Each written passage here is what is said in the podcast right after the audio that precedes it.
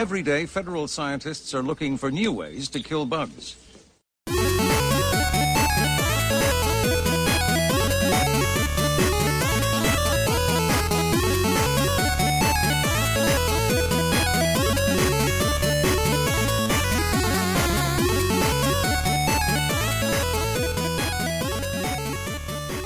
Hallo und herzlich willkommen zur Folge 5 unseres Podcasts All Features Welcome, in dem wir euch von den wunderbaren Abenteuern und Erfahrungen berichten, die wir durch das Betreiben unserer eigenen Infrastruktur gemacht haben und mit dem wir euch zeigen wollen, dass ihr das auch könnt.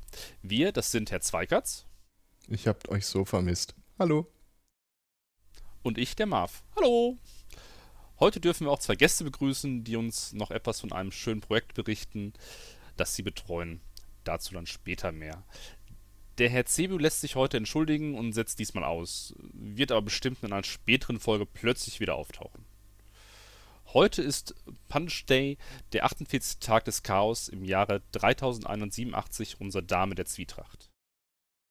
Ja, lange waren wir irgendwie anderweitig unterwegs. Ja, du musst ja Geschichtsrevisionismus direkt schon am Anfang betreiben. Äh, durch die Pandemie hatten wir jetzt alle endlich Zeit, uns unseren eigenen Projekten zu widmen. Stimmt, ich vergaß die ganzen Projekte. Ja, aber wenn wir so nach einer langen Pause zurückkommen, dachten wir uns, kommen wir nicht alleine, da haben wir Angst, wir bringen Gäste gleich mit. Und zwar haben wir heute mitgebracht den Malte und den Tobi, die uns gleich ein bisschen etwas über äh, ein schönes Projekt von den beiden erzählen werden. Hallo Malte, hallo Tobi. Hallo. Hallo. Ja, das Projekt, um das es gehen soll, äh, ist, glaube ich, aus dem Dunstkreis des Chaos-Treffs Recklinghausen und den Freifunkern in Recklinghausen und Umgebung entstanden. Und zwar Nerd.de. Das Projekt betreibt äh, eine Jitsi-Instanz seit Anfang 2020, also so dem ersten Lockdown, wo es schon interessant wurde, wie denn Leute, Menschen miteinander kommunizieren können. Und dazu möchten uns heute ein bisschen was erzählen. Äh, ja, Tobi, was ist denn überhaupt Jitsi und was ist da so cool dran? Das ist eine spannende Frage. Ja, erstmal danken für die Einladung. Ähm, ja, Jitsi ist eigentlich äh, eine ziemlich coole Videochat-Lösung, die wenig Einstiegshürden hat. Also das ist quasi jetzt nach dem einen Jahr auch so ein Punkt, den wir festgestellt haben. Da kommt jeder mit klar. Also das ist relativ einfach, auch für technisch nicht versierte Menschen daran teilzunehmen, ohne irgendwelche Registrierungen, sonstige Themen und so. Ich glaube, das macht am Ende wirklich den, den Mehrwert für Jitsi aus. Also wann immer Leute gesagt haben, Zoom ist der neue heiße, Scheiß, dann gab es äh, immer den Nerd in eurer Nähe, der gesagt hat, oh nee, nehmt doch lieber Jitsi. Also diese Diskussion haben wir tatsächlich öfters geführt. Der Malte und ich haben da immer auch kontrovers drüber gesprochen und äh, ich habe das ein oder andere Mal auch mal ein paar andere Sachen in, den Raum geworfen und dann kam Malte direkt immer so, ah, Tobi, mh, hm, nee, Jitsi ist schon geil. Und dann sind wir an den Punkt gekommen, dass wir uns da einig waren. Oder Malte? Ja, ja, also ich finde, im Sinne von, im, im Zuge von Corona hat man ja irgendwie allmögliches Gedöns so einmal durchprobiert, irgendwie Teams, Zoom, WebEx, äh, was gibt's denn da noch alles? Äh, Big Blue Button, Jitsi, um die Open Source Dinger zu nennen. ähm, und ich muss tatsächlich sagen, von der Usability her finde ich äh, Jitsi tatsächlich auch am, am angenehmsten. Ähm, und von den anderen Vorteilen, dass man selbst hosten kann, ähm, ja, da haben wir noch gar nicht drüber geredet, aber so einfach von der Einstiegshürde finde ich schon echt sehr angenehm. Also der Einstiegshürde für die Benutzer, da sich schnell zusammenzufinden. Ja. Und dort dann mal einfach ein schnelles Meeting oder äh, den lustigen Familie-Spieleabend mit zu verbringen. Genau, also das finde ich sehr, sehr angenehm. Ich, ich habe da so ein bisschen so meine eigene Metric für entwickelt, die ich so äh, Clicks to Call nenne. Und die ist bei, bei, also wie viele Klicks braucht man, bis man endlich äh, mit seinen Leuten da spricht. Ähm, und im Idealfall ist die bei bei Jitsi bei 1, also ein Klick und du bist in einem Call. Äh, ja, und es gibt viele andere Lösungen, wo man sich echt durchfriemeln muss. Ich habe äh, in meinem Leben äh, kumuliert irgendwie, keine Ahnung, zwei Stunden bestimmt in Big Blue Button Echo, Echo Tests gehangen. Und ah, Aber inzwischen bin ich schon auf dem Pfad, dass ich, äh, dass ich da ruhig bleiben kann. Ich weiß, dass es einfach nervig ist. genau. Ja, jede Instanz eine neue Registrierung, ne? Ja, das, dann ist es ja eben genau der Punkt. Wer, wer nutzt denn eigentlich so Videokonferenzen? Und äh, im Rahmen von Corona haben wir zumindest aus den Rückmeldungen, die wir so zwischendurch mal kriegen, häufig festgestellt, dass es halt Menschen sind, die ja sonst mit Technik wenig bis gar nichts zu tun haben. Und wenn du dann erst Registrierung und Link und Kennwort erzeugen und äh, was ist denn denn e-, überhaupt ein Echo-Test und wieso muss ich mich jetzt selbst hören oder wieso höre ich mich nicht selber? Und ähm, ich habe auch einen Sohn, der entsprechend da äh, gebeutelt ist im Rahmen vom, vom Homeschooling und äh, da ist das halt die ersten Male schon schwierig gewesen. Und das äh, sind, ich sag mal, Kinder, die halt schon, äh, ich sag mal, touchen von der Geburt aus her kennen und die haben da schon ihre Schwierigkeiten. Und wenn ich dann denke, vor allem auch ältere Menschen oder nicht technisch visierte Menschen, das ist schon eine Herausforderung. Und da ist halt am Ende wirklich gesagt, Jitsi das, was am einfachsten funktioniert. Es ist ja nicht unbedingt die ultimative Lösung für alles, also vor allem im Schooling-Bereich oder im Teaching-Bereich glaube ich, dass da wie Button schon die bessere Lösung ist. Ähm, aber für das alltägliche Videocall, Family, äh, Firma, äh, Schulklasse, was auch immer, reicht Jitsi äh, zu 90% auf jeden Fall auch. Und halt, es ist halt einfach, einfach. Das ist der Vorteil. Ich kann das so hart bestätigen. Ja, ich habe auch bei meiner Frau und ihren Freundinnen, die normalerweise sich äh, nur über Textnachricht ausgetauscht haben mit mehreren und dann guck mal hier, schick den Link an deine Freundin und da habt ihr echt schon was Schönes gebaut, um äh, ein paar Abende zu versüßen, glaube ich. Aber das natürlich Fluch und Segen gleichzeitig sein kann. Wenn du dann, äh, also äh, dieses äh, Videotool Jitsi ist halt, um im Kontext hier im Podcast zu bleiben, also im Wesentlichen ein Werkzeug, das man so in seinem Koffer haben kann. Das äh, kannst du halt auch mit zig anderen Sachen kombinieren. Und so war ich hier ein oder andere Mal Zeuge, wie nebenan irgendwie so die eher älter angesiedelte Belegschaft von so einem, ähm, ja, ich will nicht sagen Yachtclub, aber so, so, so ein Kurs, der Schifferei Bootsscheine macht, ähm, viel mehr Zeit darauf verwandt hat, oh, wie, wie kannst du denn deinen Hintergrund ändern? Oh, wie kann ich denn meinen Bildschirm freigeben? Oh. Ja, wir haben jetzt schon ein paar Vorteile gehört und ein paar echt schöne Features. Aber mich würde es nochmal sehr interessieren, wie seid ihr auf die Idee gekommen, das Ganze ja selbst zu hosten, also sprich Nerd.ae ins Leben zu rufen? Vor allem vor der Pandemie. Was wusstet ihr vorher? Wenig. Zero, gar nichts.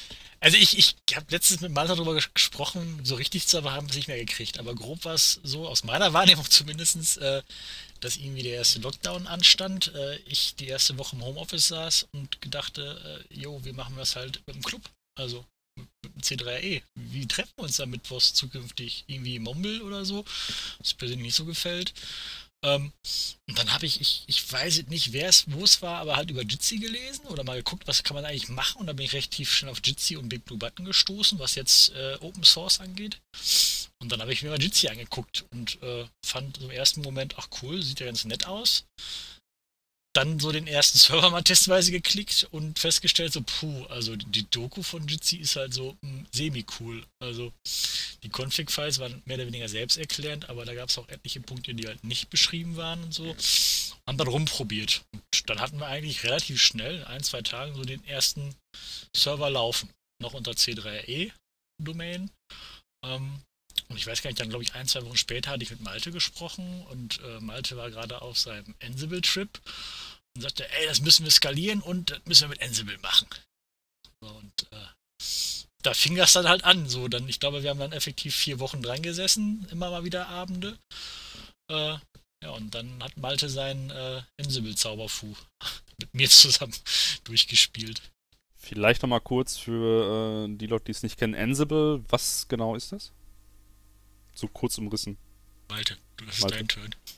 Ja, ist im Prinzip so ein so ein Management-Tool für Server. Also es gibt ja den, den Ansatz, sich darauf auf dem Server einzuloggen und seinen Kram zu konfigurieren. Und bei Ansible ist eher der Weg, in Textdateien niederzuschreiben, wie man es gerne hätte. Und dann äh, das Programm startet und das Programm dann zusieht, dass der Server dementsprechend konfiguriert wird. Also um so einen um so einen äh, Klugscheißerbegriff zu verwenden, das ist äh, deklarativ. Also man sagt, wie man es haben will und dann macht das Tool das in die Richtung. Und das hat halt den Vorteil, ähm, wenn man jetzt fünf Server hat, muss man nicht fünfmal dasselbe machen, sondern man kann sagen, erreiche diesen Zustand auf diesen fünf Servern. Und. Also mit einem Kopierer und einer Vorlage vergleichbar. Hier habe ich meine Vorlage und kopiere das auf fünf Blätter, fünf Server und auf genau. allen sieht es theoretisch ja. gleich aus. Genau. Ja. Wobei man sagen muss, das ist schon das, das, das Next Level, äh, Jitsi in, mit Ansible zu bauen. Ähm, Im ersten Step das Plane über die, die Config zu machen, ist halt das, wo ich jetzt einmal sage, der, der Neuanwender in der Richtung sollte erstmal damit spielen. Das war unser Vorteil, dass wir haben halt immer parallel das äh, über die normale Setup äh, ausgerollt und dann geguckt, was passiert da und das dann versucht mit Ansible nachzubauen.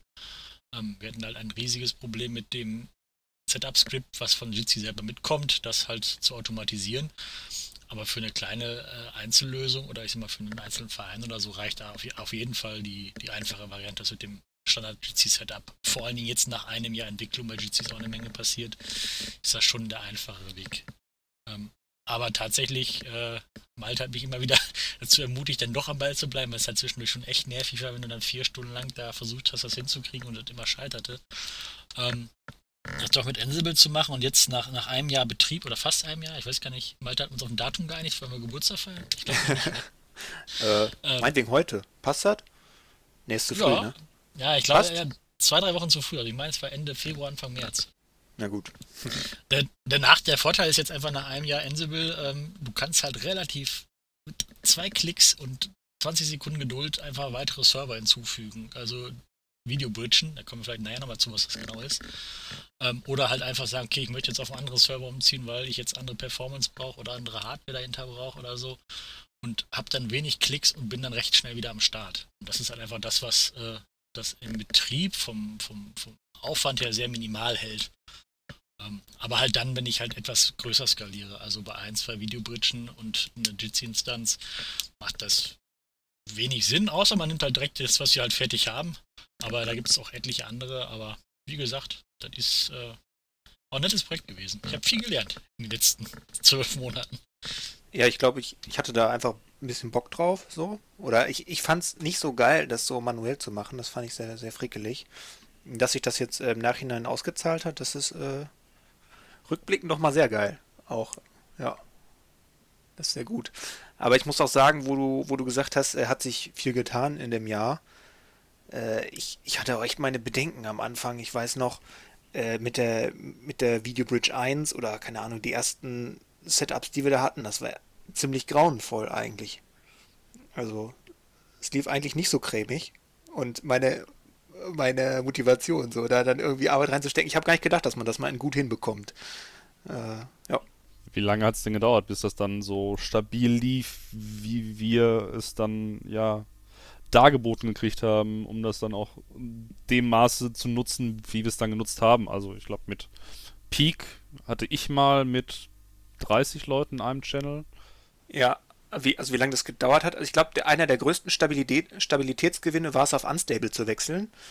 Da waren nämlich, äh, die waren in der Entwicklung irgendwie, irgendwie weiter. Ähm, Jetzt Erklärung vielleicht, es, es, gab halt diese Videobridgen, das ist quasi die eigentliche Instanz, die halt die, die Audio- äh, und die Videothematiken aushandelt und verteilt.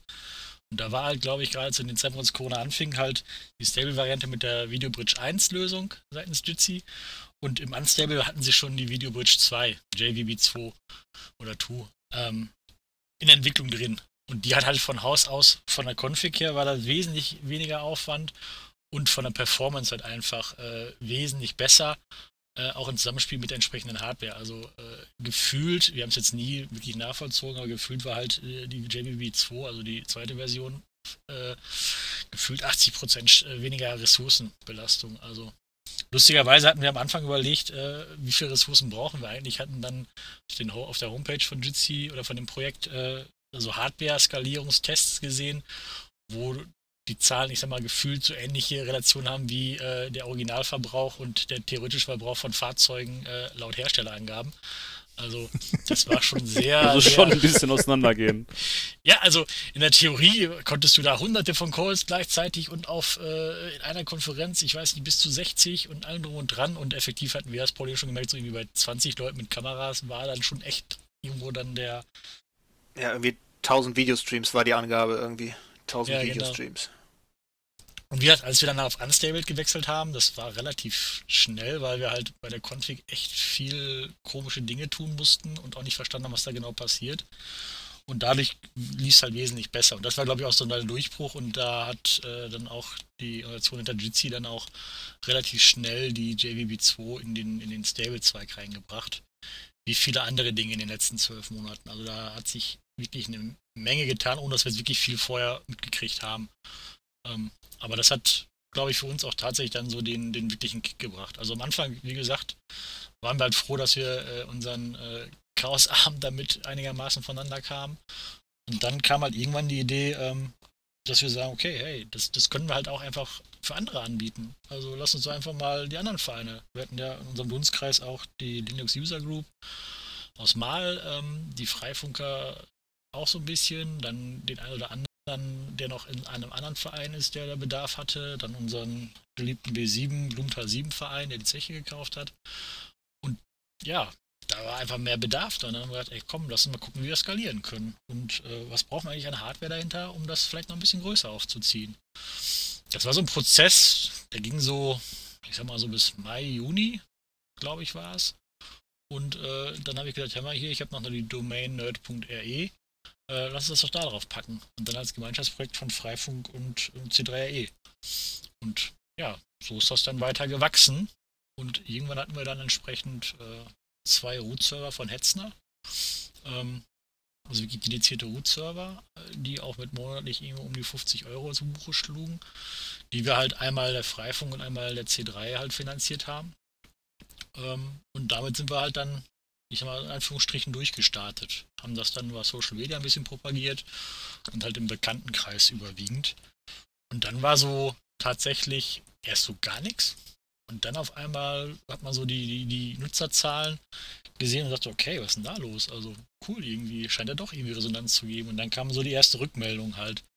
Und da waren dann ganz abgefahrene Sachen dabei. Also, halt, wie war es mit den Berlinern? Ich weiß gar nicht, wie das genau war. Äh, der muss mir auf die Sprünge helfen. Berliner? Künstlerverein aus Berlin war doch irgendwie auf einmal dann da. Ich krieg's auch nicht mehr ganz zu, zusammen. Auf jeden Fall hatten wir dann, wir hatten Künstlerverein aus Berlin, wir hatten dann auf einmal das THW, die eine internationale Übung darüber geführt haben. Ähm, dann hatten wir, äh, ja, was war es denn noch? Äh, ich komme Vielleicht- nicht drauf. Vielleicht müssen wir an der Stelle mal ein, einwerfen, ähm, dass wir da eigentlich nicht wissen, wer, wer das alles nutzt. Das ist sozusagen Feature. Also wir haben alles abgedreht, Genau. was an, an, an Logging geht. Was wir allerdings äh, schon machen, sind so Statistiken, wie viele Leute sind gerade drauf, wie viele Konferenzen. Wo kommen die Ähm, her? Was verdienen die? Ja, das ist tatsächlich die einzigsten beiden Informationen, die wir bekommen, ist einfach äh, Bandbreite des Servers. Ja, wie viele Konferenzen haben wir in der Totale zum Genau. Zeitpunkt X und wie viele äh, Teilnehmer sind das? Wir können doch nicht mal sagen, in wie vielen Räumen die sind. genau. Also sowas, sowas, sowas wissen wir und die anderen Infos, äh, die, die wissen wir halt, weil wir es erzählt bekommen. Ne? Genau, so Da was ich pers sagte, die persönliche Rückmeldung. Rückmeldung. Ja, Da nutzen wir halt eine Standardschnittstelle von Jitsi, die das halt an der Stelle rausgibt und alles, was jetzt, ich sag mal, unter Linux halt an Logfiles sonstiges läuft, das ist komplett in allen Ebenen, an die wir gedacht haben und die wir gefunden haben, einmal vom Betriebssystem her aus und von Jitsi selber aus halt auf Null gedreht. Ähm, das ist halt immer, weil wir sagen, da wo wir herkommen, unsere Wurzeln herkommen, ähm, ist halt einfach weniger Log ist, ist mehr, weil wenn es nicht benötigt wird, warum sollen wir es dann erfassen? Und äh, das haben wir relativ krass durchgezogen. Und wie gesagt, wir können halt sehen, äh, das ist auch öffentlich, äh, wie viele Teilnehmer wir haben und wie viele Räume genutzt werden. Aber wir wissen nicht, welche Räume es sind, wie die Räume heißen. Und daraus könnte man theoretisch ableiten, wo- woher das vielleicht kommt oder so. Und das haben wir halt einfach gar nicht. Und alles, was wir so hören, sind halt die Rückmeldungen. Dementsprechend kriegen wir, wir kriegen ab und zu Rückmeldungen, aber halt nicht in dem Maß, wie es halt genutzt wird. Aber was man dann so hört, ist halt dann schon echt interessant. Also wir hatten zum Beispiel jetzt, dass die äh, eine VHS das nutzt für ihre Kurse. Wir hatten ähm, Fußballvereine, wir hatten Geburtstage, also ein Kollege hat erzählt, da hat ein Kumpel von ihm seinen Geburtstag da gefeiert, ist vorher bei seinen Kumpels rumgefahren, hat Currywurst und ein Sixpack Bier vor die Tür gestellt, ein Zettel dran, heute Abend 18 Uhr Treffen im Jitsi und haben dann halt dann Geburtstage da, den Geburtstag halt dann gefeiert, gemeinschaftlich. Ähm, und dann sind wir auf den Trichter gekommen, ach komm, hier unser normalen Mittwochabend, den wollen wir weiter, auch weiter ausbauen und haben gesagt, okay, hier lass mal ein Biertasting machen. Oder verstanden. alle das passt gleiche Bierset bestellt und dann haben wir einen sehr netten Abend gehabt, äh, haben dann Biertasting gemacht, äh, bis zum vorletzten Bier, was leider dann nicht so lecker war. Also auch, auch ein sehr, sehr äh, soziales Zusammenkommen äh, in Zeiten einer sozialen Distanzierung. Genau das. Also dann hat, hat man gehört, dass da Menschen gibt, die halt Schach darüber spielen, die Spieleabende machen, wie gesagt, klassische Familienfeiern. Also ich selber hatte das Thema, dass äh, meine Schwiegereltern Goldene Hochzeit hatten und äh, weil mein Sohn unter äh, Verdacht war, Corona zu haben, ging es halt nicht. Und dann haben wir halt auf beiden Häusern jeweils ein Tablet auf den Tisch gestellt, das Essen äh, sag mal, über die Luft ausgetauscht ähm, und dann hat jeder das gleiche Essen gehabt, aber jeder saß an seinem Küchentisch halt dann entsprechend. Und war halt ein Kompromiss und war trotzdem ein netter Abend und äh, ja, mal was anderes, ne? Und ist halt in den heutigen Zeiten mal oder in den jetzigen Zeiten ja einfach eine, eine coole Lösung. Ist zwar nicht ein Ersatz für irgendwelche sozialen oder kein Ersatz für das wirkliche Treffen, aber ich finde, es ist halt immer noch ein anderes Level, jemanden zu sehen und zu, zu hören, als so jemand übers Telefon zu hören, weil einfach dadurch hat man, dass man halt auch jemanden sieht, hat man auch eine ganz andere Interaktion und sieht auch, wie sagt er denn Dinge. Also viel, viel ist ja auch Gestik und Mimik, äh, die halt Aussagen halt anders darstellen können. Und das ist immer so der, für mich dann der Benefit, wenn ich dann sehe oder höre oder mitbekomme, ähm, wofür es genutzt wird und dass die Leute darüber happy sind. Und das, das kriegen wir halt auch über die Spenden mit. Wir haben halt irgendwann mal auch aufgerufen, hier, wer möchte denn spenden? Äh, halt, wenn man sich äh, auf die Seite einloggt, gibt es einen kleinen Spendenaufruf und da kommt halt dann äh, über da über, kriegen wir halt dann auch die Information über die Überweisung. Und drin steht super Danke, äh, wir haben Geburtstag gefeiert oder coole Sache, cooles Projekt und das war dann für uns so, das ist für uns halt so der, der Antrieb auch, das, das zu machen und das umzusetzen. klingt ja schon nach ordentlich Arbeit, die ihr da reingesteckt habt. Seid ihr das nur beide alleine oder sind da aktuell noch mehr beteiligt, die das Ganze am Laufen halten? Ich würde sagen, größtenteils machen wir beide das. Es ist jetzt aber auch nicht so, dass äh, so, so regelmäßig ein Batzen Arbeit an, anfällt. Das war mehr so initial und jetzt zwischendrin. Äh, wir haben sonst natürlich technische Unterstützung von, von den üblichen Verdächtigen im C3RE. Der eine oder andere hilft da, hilft da mit. Aber größt, größtenteils sind wir beide das, denke ich. Ja, was Malte gerade sagte, vom, vom Aufwand her ist das überschaubar. Also wir haben immer dann Aufwand, wenn wir anfangen, irgendwie Server zu wechseln oder neue Hardware hinzuzufügen oder so.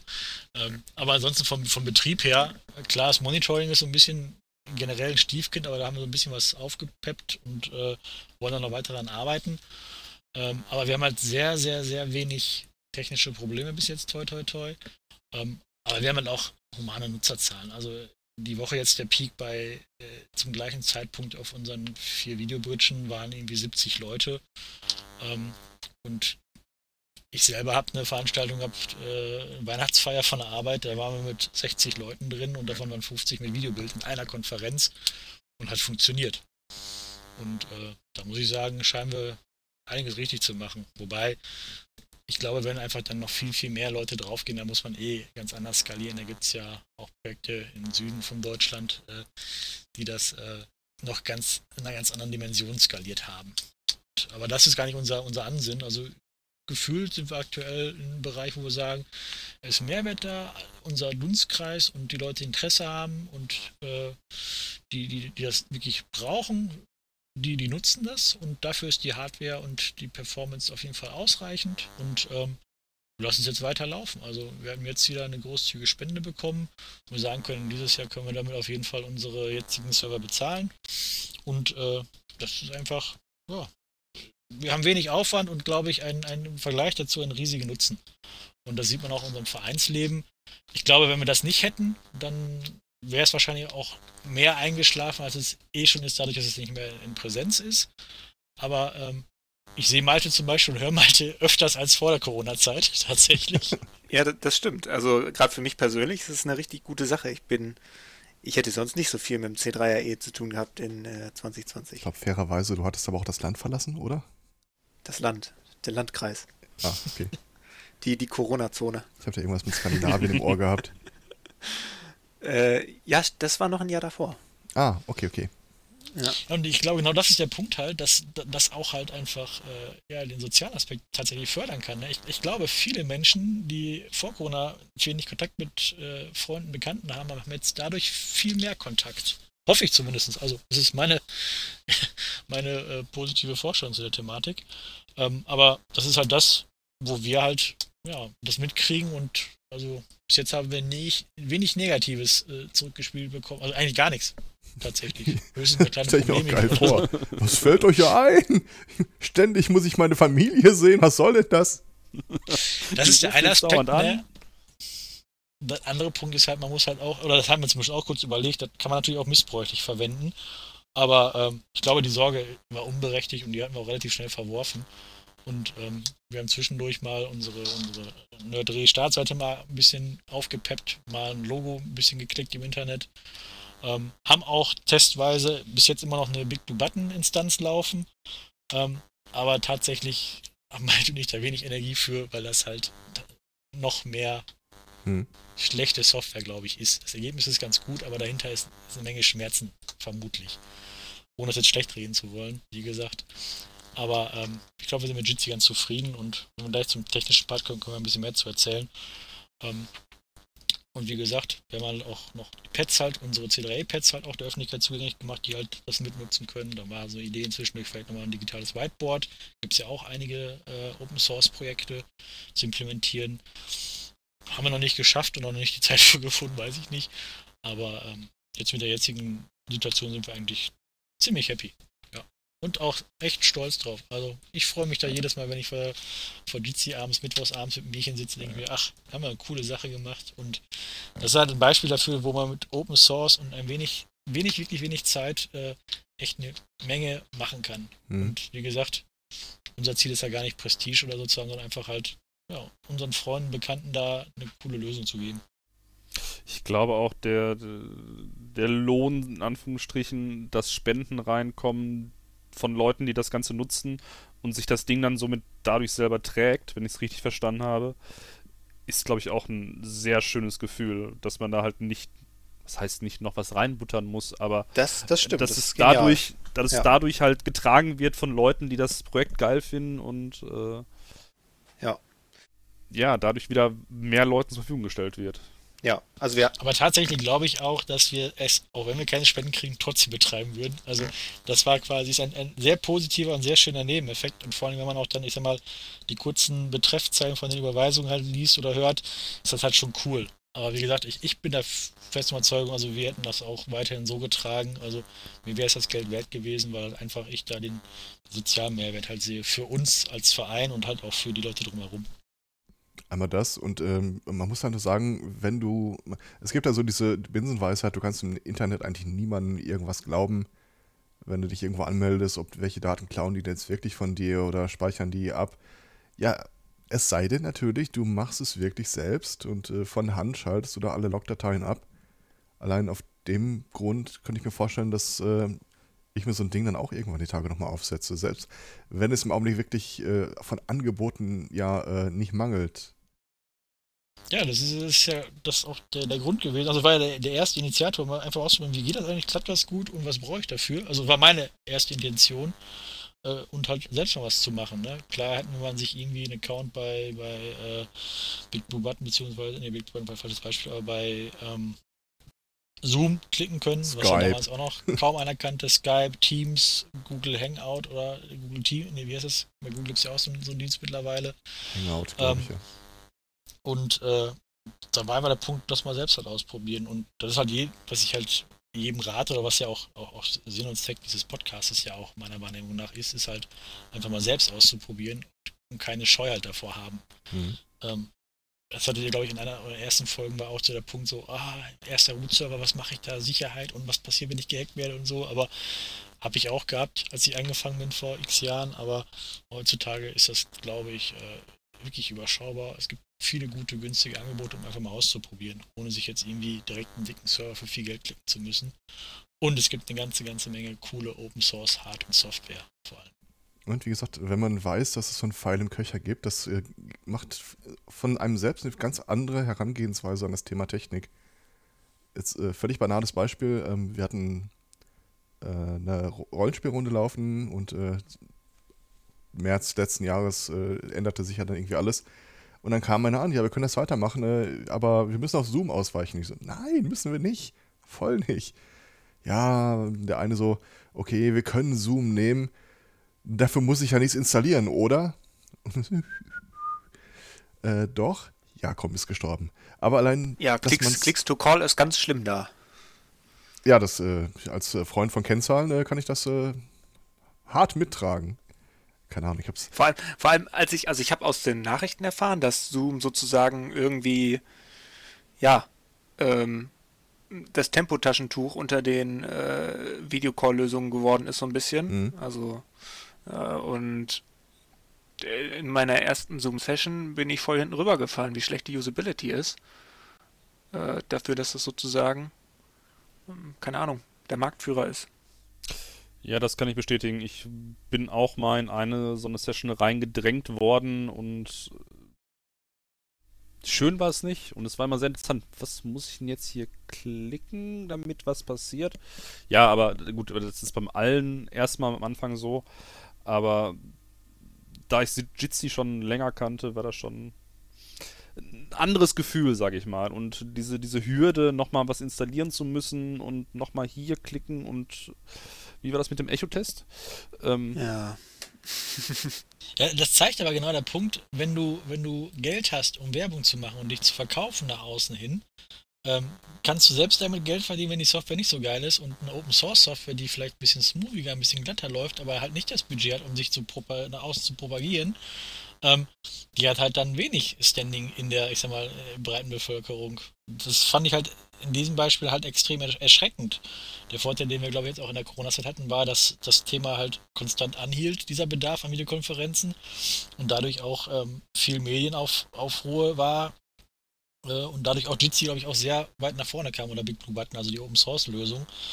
Ähm, und dadurch auch einen gewissen Stellenwert und vermutlich auch mehr Ressourcen für Entwicklung halt aufbringen konnten und, und durften.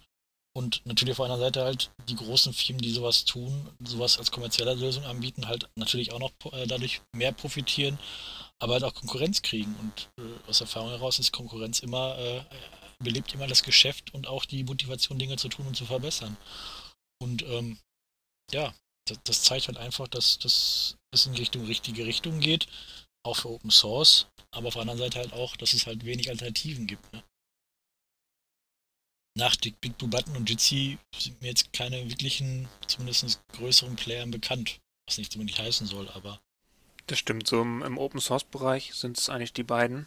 Und ich, ich warte ja nochmal drauf, dass irgendwie nochmal ein ganz neuer kommt, weil man merkt den beiden, also wir haben jetzt viele, viele positive Worte über die ähm, eine von den beiden verloren. Ähm, in der Usability ist es wirklich, finde ich, sehr gut. Es ist eigentlich genau richtig. Ähm, aber man, man merkt im Projekt auch an, dass es sehr gewachsen ist über, über die Jahre. Also das kommt aus einer, aus einer Zeit, wo äh, es nicht üblich war, im, im Browser Videos abzuspielen. Ähm, und aus dem Status hat man es bis in die heutige Zeit hochgepäppelt. Auch ganz gelungen, aber also ich sehe auch noch Luft nach oben für, für irgendwie eine neue Open Source Lösung, die das mal mit, mit heutigen Technologien einmal in, in, in richtig gut macht. Mit Blockchain, Virtual Reality und äh, KI. ja, also ich, ich meinte damit schon eigentlich mehr wie so ein zuverlässiges Tool. Do one thing and do it well, like mhm. einfach Videocalls.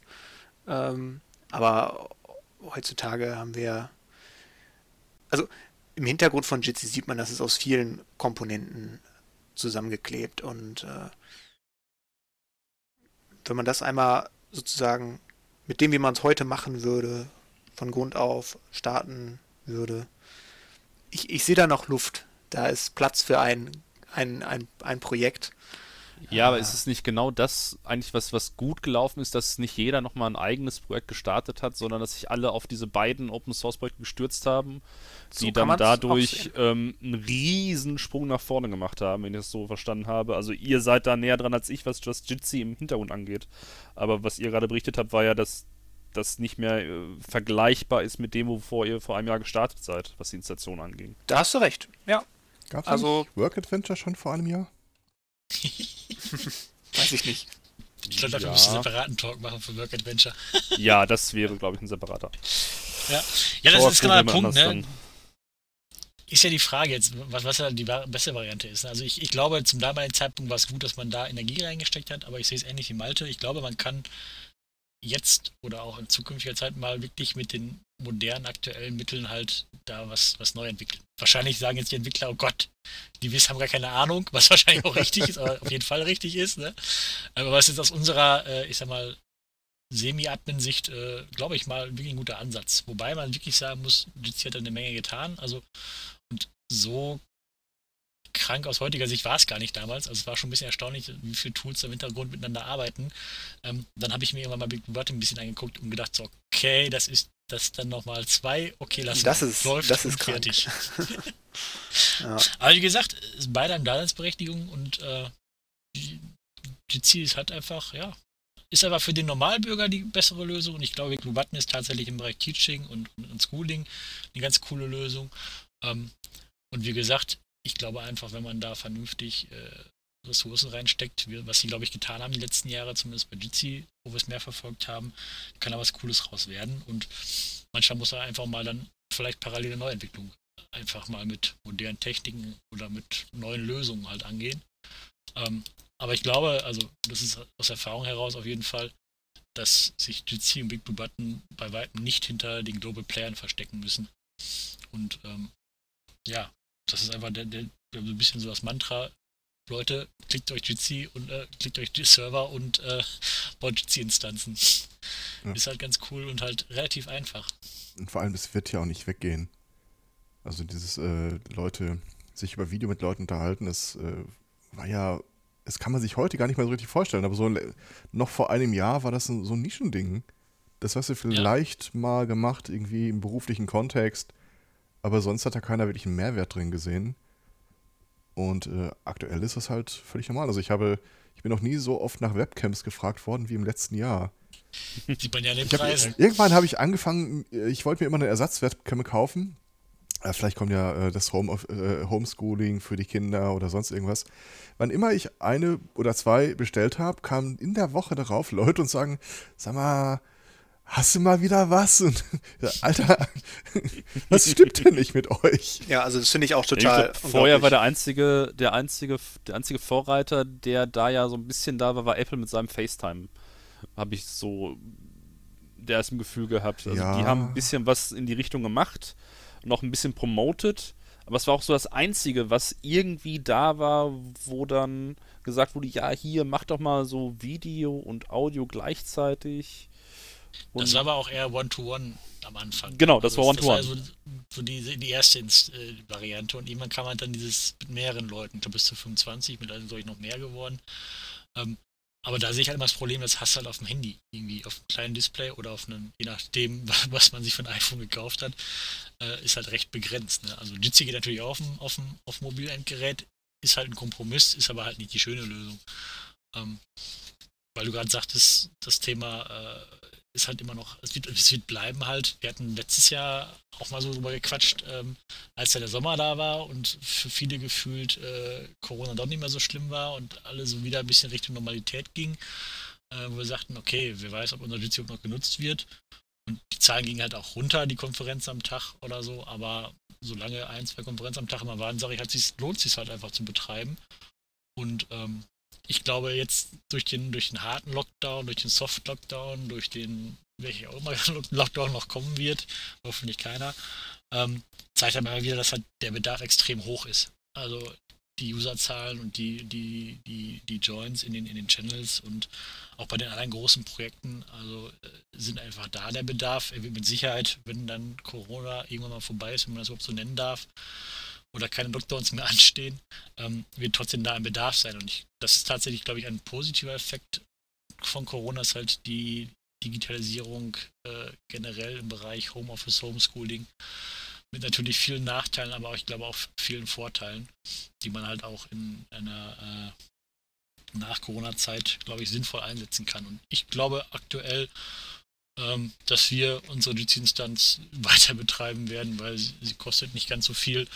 Ähm, wir skalieren also ein bisschen mit den Servern im Hintergrund äh, nach Bedarf und ähm, ich glaube, es ist ein gutes Instrument und wir haben auch schon überlegt, wie man sowas in unseren, wenn wir wieder in Präsenz sind, in unseren ähm, Mittwochs-Chaos-Treff das integrieren können, um halt einfach auch die äh, Freunde und, und, und äh, Vereinsmitglieder einzufangen, die halt äh, beruflich, privat halt nicht äh, im Chaos-Treff sein können, sondern einfach remote zugeschaltet sein könnten, die halt auch einzufangen. Also Meine alte Fantasie wird wahr, Lord Vader oder der Imperator werden im Raum eingeblendet. ja, das wäre vielleicht dann die neue Entwicklung von Jitsi 2.0 oder so, ne? Ja. Holokristalle. Auch nicht schlecht. So machen wir das. Äh, was ich einfach super fand, war wirklich immer äh, zu wissen, es gibt diese Instanz, es gibt die Möglichkeit und wenn immer einer um die Ecke kommt und sagt, hm, äh, möchtest du ein bisschen zoomen, frisch, also sagen können, ach nee, du, ich, äh, ich bin straight edge, weißt du, hier gibt es nämlich vom, äh, hier gibt es die Seite NerdRE oder äh, eine Kollegin kam kurz vor Weihnachten auf mich zu und äh, meinte, sie macht eigentlich jedes Jahr so ein ein bis zwei Wochen Yoga-Event und das äh, kann sie dieses Jahr nicht, aber sie bilden das jetzt online an ob ich irgendwie einen Rechner mit einer Webcam und äh, Zoom geben kann. Du weißt, dass du das nicht machen musst, Teilen? oder? Na, ich habe ja dann äh, so einen Rechner aufgesetzt äh, mit äh, einer Ubuntu-Version, wo nur Zoom installiert war und mit dem festen Vorhaben, wenn das Ding wiederkommt, wird das erstmal großflächig desinfiziert und äh, weggeschmissen. Das ist halt der Punkt, dass die Leute nichts anderes kennen, ne? Ja. Also nichts anderes gehört haben. Dann, dann sagt man, okay, da müssen wir auch Zoom machen, weil äh, das ist halt das hippe Ding zu sein. Ne? Das war halt das, was, was ja die Kursanbieterin äh, wollte. Ich, ich, wenn ich Kontakt zu der gehabt hätte, hätte ich ja das auch empfohlen. Ich habe auch teilweise, also ich, ich habe viele, viele E-Mails und Nachrichten verschickt. Durch diese schöne kurze URL äh, war das ja recht einfach, direkt schön den äh, Raumnamen mit dranhängen. Guck mal hier, das kannst du für deinen benutzen. Buff, hm. Raumname hinten dran. Buff, da, Raumname hinten dran. Genau, das muss man vielleicht einfach mal sagen, dass das einfach Meet Nerdre, Schrägstrich, irgendwas dahinter schreiben und was dann dahinter geschrieben ist, das ist sozusagen das, was den Raum macht. Wer das gleiche dahinter schreibt, der landet im selben Raum. Wer was unterschiedliches dahinter schreibt, der landet in unterschiedlichen Räumen. Und solange man das keinem verrät, kommt da auch keiner rein. Wobei du kannst auch Passwörter für einen Raum vergeben. Das Problem ist halt, sobald keiner mehr in dem Raum drin ist, ist das wieder resettet und äh, da kann halt äh, jeder auf, keine Ahnung, was immer dein Raumname gewesen ist, äh, da rein wechseln. Ja, es gibt auch noch eine neue Funktion, die Lobby-Funktion. Die ist noch so ein cooles Zwischending eigentlich. Also da in dem Menü, wo du das Passwort vergibst, kannst du sagen, Lobby-Modus aktivieren und dann alle folgenden Teilnehmer, die den Raum aufrufen, kriegen einen Hinweis hier, wir haben die in der Konferenz sitzenden Menschen informiert, dass du rein möchtest und du musst warten, bis du reingelassen wirst. Und dann kann halt der, der Moderator halt den User halt reinholen in den Raum. Hm. Lobby-Modus. Da bin ich hart gegen. Wir hatten nämlich irgendwann mal tatsächlich auch äh, die äh, Jitsi-Instanz benutzt, um den Podcast hier aufzunehmen. So die ersten ein, zwei Folgen, glaube ich.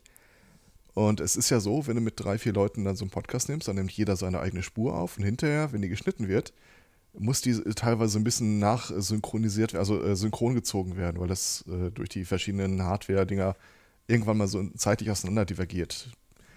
Und dann brauchst du in der Regel immer eine Sync-Spur, also eine, wo alle Gespräche von Anfang an drauf waren. Und das habe ich dann halt aus Jitsi aufgenommen über ein Tool, äh, das sich gar nicht anmelden konnte, weil ich da keine, äh, keine Eingabemöglichkeit für Benutzernamen oder Passwort hatte.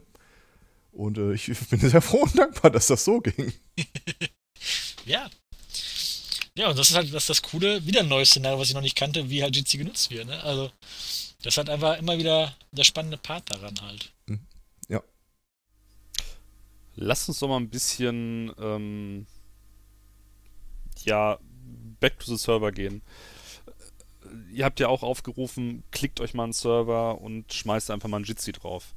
Was sind denn so die Fallstricke, die bei euch äh, noch so im Gedächtnis geblieben sind, die so richtig, richtig böse waren, wo man Leute verwarnen kann.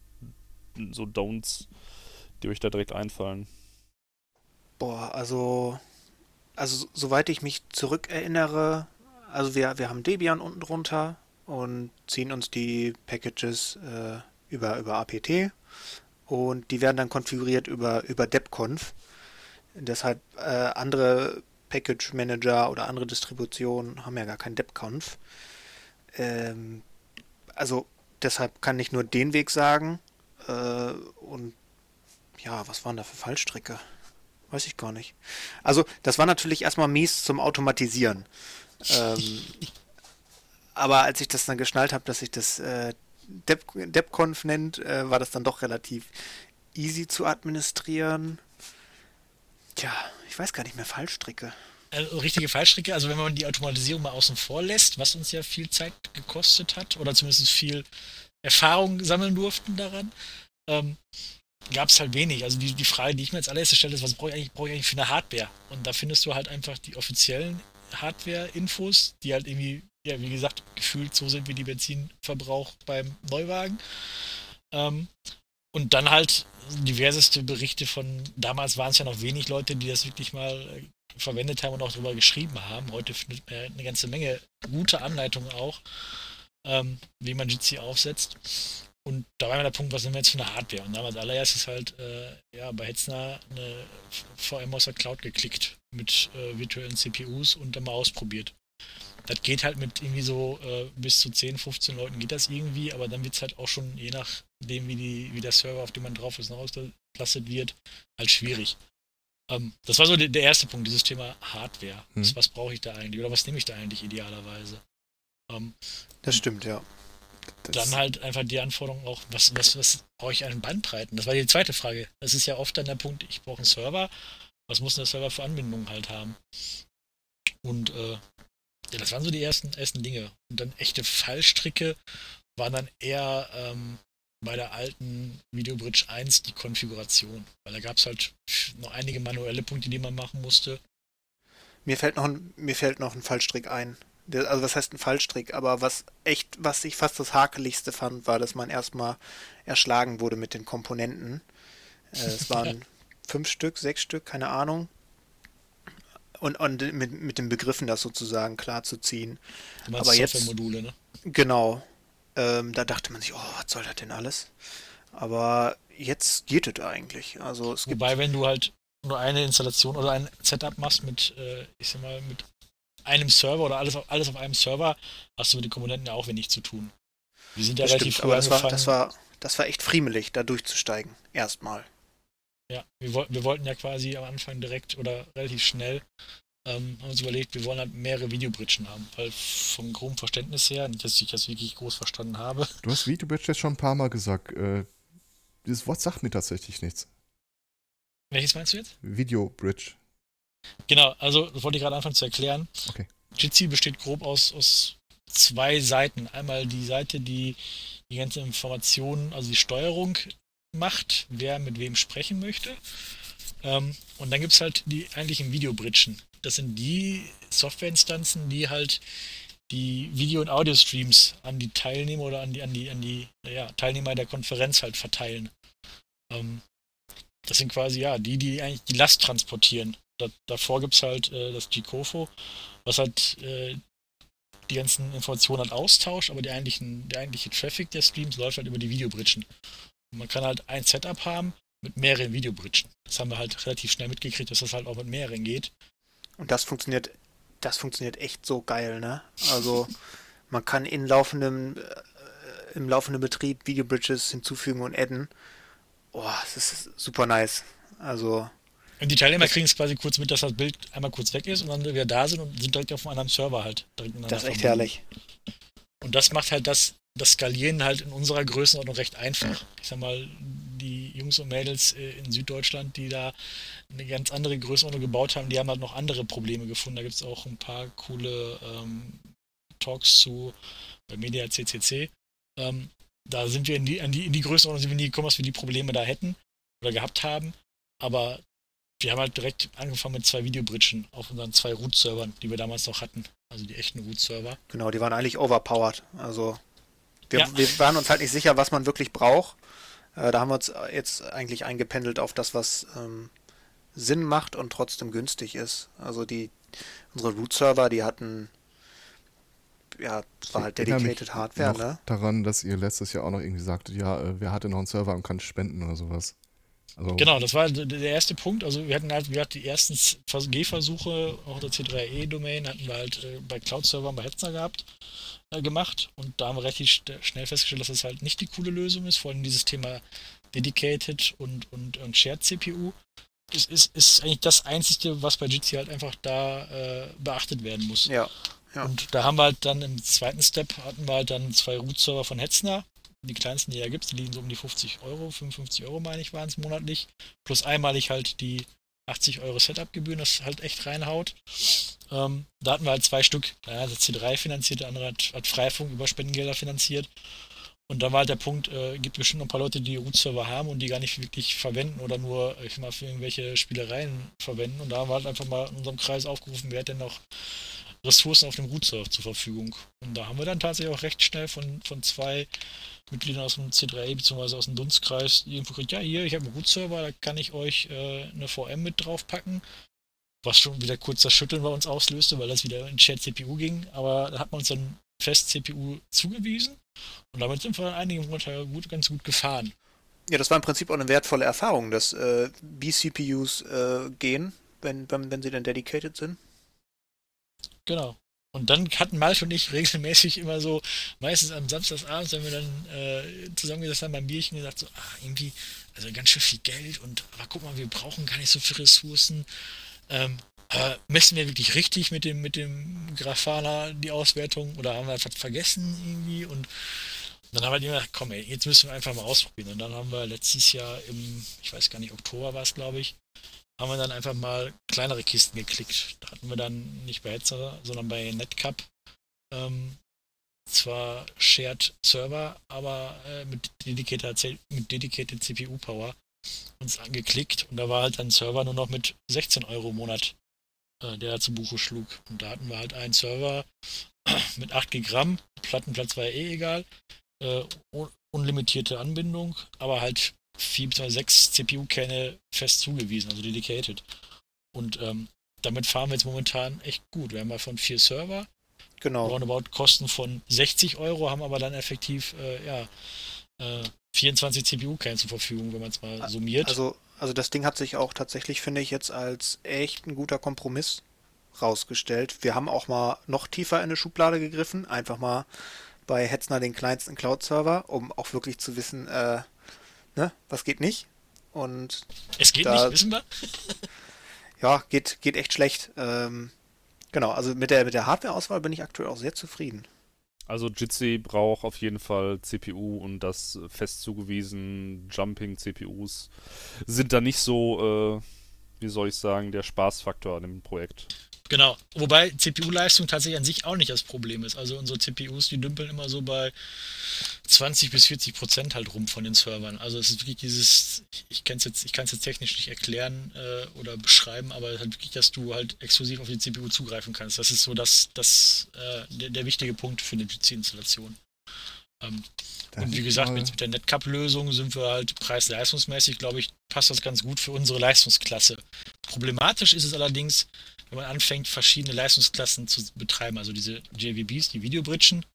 Ähm, wenn ich da jetzt einen Hetzner Root Server habe und eine, eine Cloud-Instanz von Hetzner und noch als drittes vielleicht ein Netcup-System, habe ich zwar drei Server, aber Jitsi verteilt nur Round Robin die Konferenzen auf die Server. Es bewertet nicht, wie viele Ressourcen hat der Server zur Verfügung. Das ist ein wichtiger Punkt, den wir am Anfang auch nicht verstanden hatten oder nicht bedacht hatten ähm, dass halt die Server, die dahinter sind, möglichst die gleiche Leistungsklasse haben sollten. Ja, genau. Also wenn man jetzt äh, zwei dicke Server hat und sich denkt, ja, komm, ich stecke einen kleinen dazu, dann hat man nicht die kleine Leistung mehr, sondern dann macht es effektiv schlechter, unterm Strich. Da hätte genau, weil die Anzahl der Konferenzen über die Server verteilt werden und sie nicht oder noch nicht bewertet, wie viele Konferenzteilnehmer habe ich in dieser Konferenz und wo habe ich denn die größte Kiste dafür, sondern die werden halt einfach wild über die äh, Round Robin über die, die Server verteilt. Da hätte ich mal eine Frage. Jetzt äh, angenommen, äh, irgendjemand da draußen hört das und denkt sich, hm, ja, das könnte ich mir für meinen Anwendungsfall hier vielleicht vorstellen. Ähm, wie abhängig ist das von der maximalen Benutzeranzahl? Also ich, ich kenne das aus anderen Systemen, je mehr Teilnehmer, also für jeden weiteren Teilnehmer, der dazukommt, erhöht sich dann eher so Richtung exponentiell die Last, weil halt äh, von 10 auf 11 müssen dann äh, halt mehr als von zwei auf ein, äh, von äh, 1 auf 2 äh, verteilt werden, die ganzen Videobilder, die ganzen Streams. Also wenn ich jetzt sage, ich habe einen Verein, da sind irgendwie, keine Ahnung, 20 Leute drin und äh, vielleicht immer so 10 maximal würden das Ding benutzen, kann man da irgendwie sagen, okay, dann, dann brauchst du das und das? Haben wir jetzt nicht so festgestellt. Also das ist, glaube ich, wirklich ein Punkt. Es gibt in Jitsi ganz coole Funktionen, die man halt noch anpassen kann. Das ist, glaube ich, auch ganz nach Anwendungsfall des Servers relevant. Es gibt zum Beispiel die, die Last-End-Funktion. Da kann Malte gleich mal erklären, was das genau ist. ähm, und ich kann halt über diese Funktion gewisse Dinge steuern. Und darüber kann ich auch dann die Performance halt anpassen. Und wie gesagt, wir haben es halt mit den Netcup-Kisten für 15 Euro getestet und äh, da habe ich halt 50 Leute mit Videobild in einer Konferenz gesehen. Das ist so ein bisschen den Punkt, den man halt nicht vergessen darf. Die Hauptperformance oder die, die Hauptressource, die liegt halt in der Browser oder in dem lokalen Client, mit dem ich darauf zugreife. Also der braucht relativ viel Arbeitsspeicher. Also das ist äh, vor allen Dingen, wenn man einen modernen Browser wie Chrome oder Firefox verwendet, ähm, bei so einer mittler, mittelalten Lenovo-Hardware ist dann locker mal auch 80% des RAMs ausgelastet. Oder What? so CPU. Ähm, das ist halt, das ist halt einfach das, wo halt, das ist bei Jitsi, ich weiß nicht, ob es bei, ich habe da keine Erfahrung mit Zoom und so anders ist, aber es ist halt einfach basierend auf diesem WebRTC und da wird halt einfach die, die Last äh, an die Clients halt ausgelagert in dem Sinne. Immer auf die kleinen Dicken, die nicht fliegen können. ja. Die kommen ja. nicht weg. Okay. Ja, also die, die, die Video-Bridges, die sind relativ doof. Also die sind im Prinzip bessere Router, irgendwie auf bisschen höherem Layer, aber die decoden irgendwie nicht das Video oder so. Also deshalb können die halt auch, sage ich mal, relativ viele Sessions so miteinander verdröpseln. Und derjenige, der am Ende wahrscheinlich eher die, die Flügel streckt, sind dann tatsächlich die Clients, weil die super viele Videostreams halt codieren, gut den eigenen codieren und super viele andere dekodieren müssen. Also die Video-Bridges machen eine ganze Menge mit und die Video-Bridges selbst kann man auch ganz schön gut skalieren, äh, ne? weil die Konferenzen halt auch für die Video-Bridges verteilt werden. Ja, also die Limits, in die man reinläuft, sind eigentlich die Power des Clients. Oder wenn man jetzt ganz viele Konferenzen hätte, wären irgendwann unsere zentralen Server auch ein bisschen unter Last. Da könnte man noch ein bisschen mit Hardware gegensteuern. Oder müsste irgendwann dann auch da wäre ich aber echt glücklich, wenn es dazu kommen würde, dass man da mal irgendwie was äh, Load Balancing, Balancing mäßiges bauen müsste. Aber wäre cool, wenn wir so viel Last hätten. Also doch nochmal die große Offensive im Social Media ähm, nutzt mehr Nerd.de. Ja, nein, immer. Nein, da, da immer. wollen wir gar nicht hin. Doch. der Malte träumt noch vom Autoscaling, äh, Hetzner Server Clicking äh, automatisiert per Ansible. Genau, weil ähm, das haben die aus Süddeutschland nicht. Wer weiß, vielleicht kommt das noch. Ja, wir müssen das vor denen haben. Was ich gerade sagen wollte noch, wie gesagt, diese Funktion Last N zum Beispiel kann man aktivieren oder halt auch eine Funktion aktivieren, die haben wir aber selbst noch nicht verstanden, beziehungsweise nicht wirklich herausgefunden. dass äh, man kann man aktivieren, dass der Client selber, die, die, die, die Web-Session selber erkennt, dass die Verbindung nicht ausreicht und reduziert dann die Bilder auf die auf wenigere Personen. Also dieses Last N heißt fest, dass alle User, wenn Last N auf 3 steht, kann ich die letzten drei User sehen, die gesprochen haben.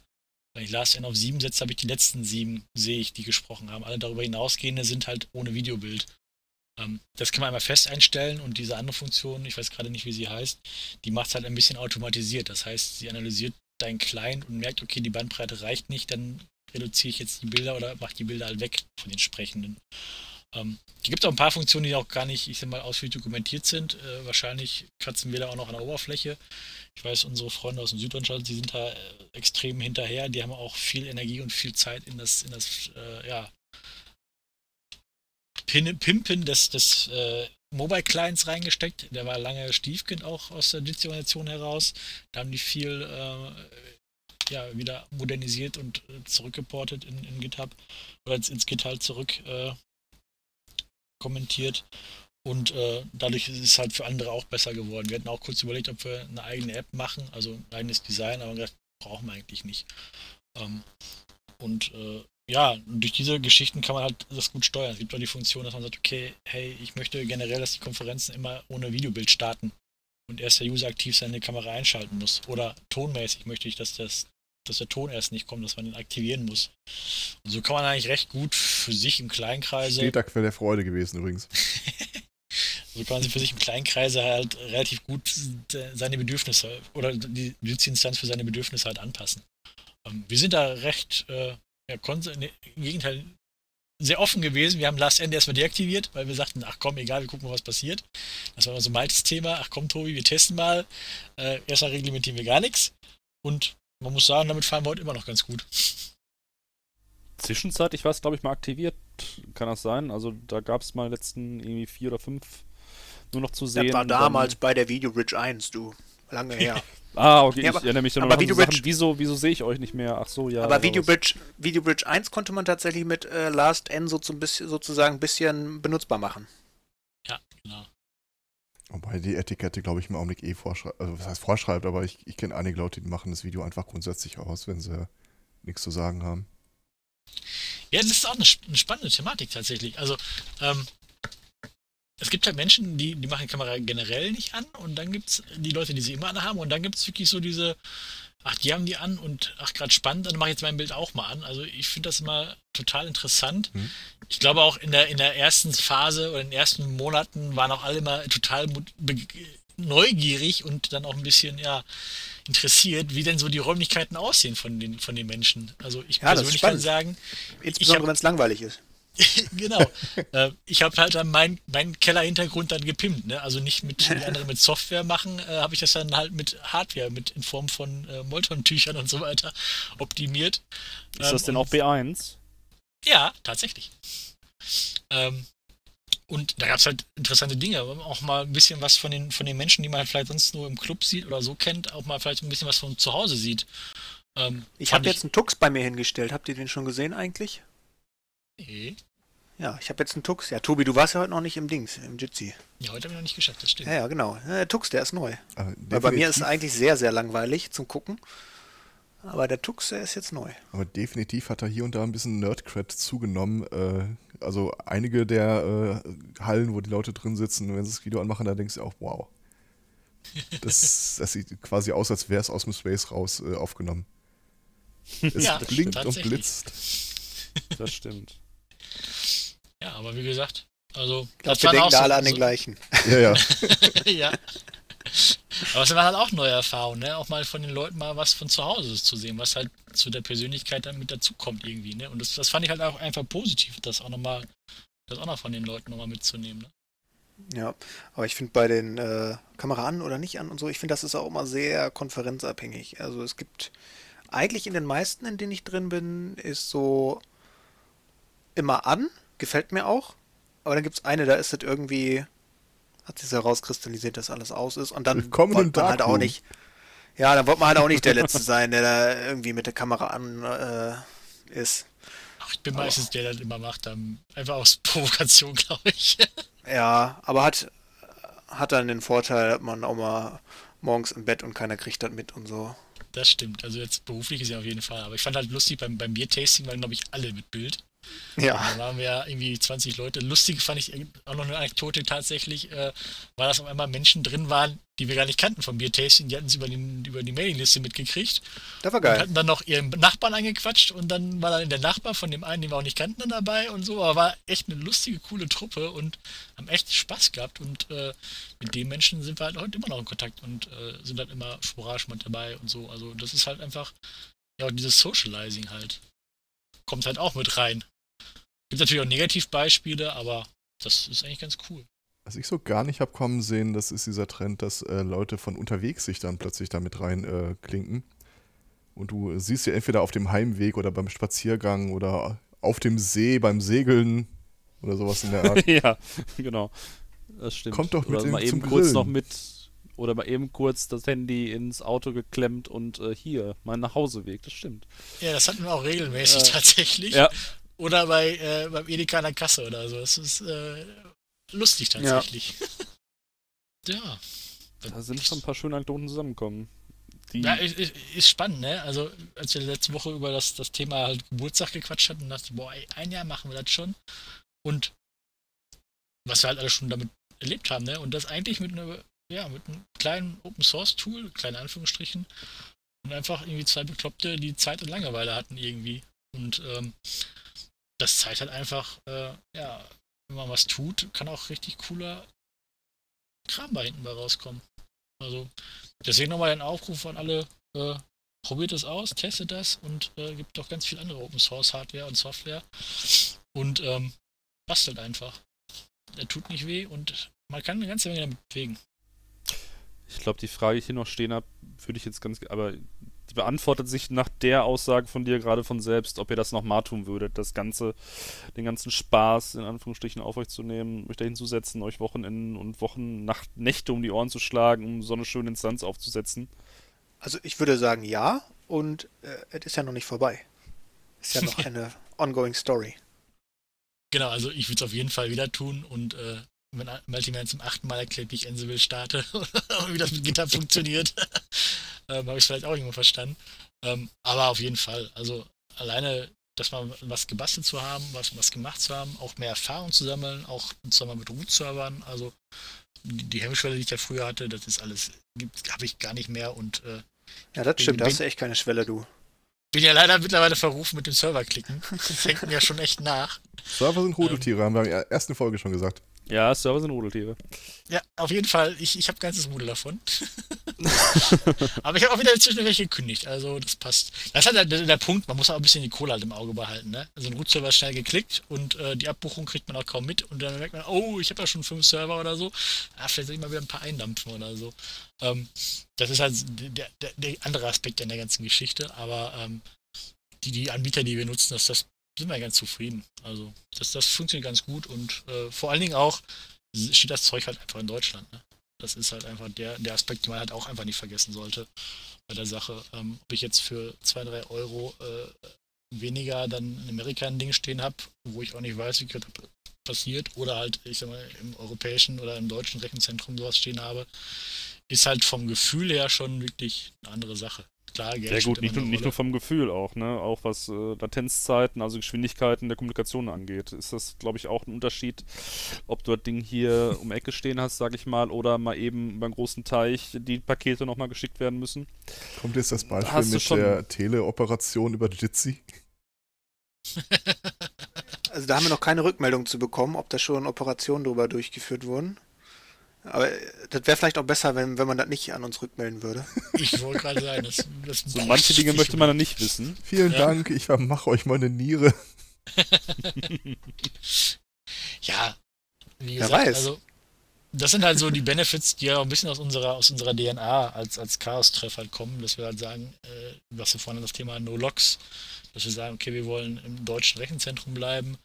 Ähm, das, ja, das, kommt halt eins zum anderen. Ne? Wir, wir, sind halt äh, ja offen, dass halt alle das nutzen können, die Bock drauf haben. Ich hoffe nicht, dass jetzt einfach jetzt hier die, die Masse ausbricht, dann müssen wir neue Server klicken. Aber kriegen wir auch hin. ähm, kriegen wir hin. Aber es halt dieser, Malte dieser, wollte gerne skalieren üben. Ja, ja genau. Schön Autoscaling. Ich hab Bock. Aber es ist halt dieser der Sozialaspekt halt, der, der, der für mich persönlich halt wichtig daran ist, ist halt einfach, wir können halt für andere Menschen was bieten. Das ist auch so ein bisschen das, das Motto, was wir auf, auf Neutria auch propagieren, sagen hier, äh, warum, oder wo wir gefragt wurden, warum macht ihr das eigentlich? Dann sagen wir, weil wir es können. Und äh, weil wir einfach auch was Gutes tun wollen. Und das ist halt so ein bisschen, ja, das für die Karma-Punkte für uns.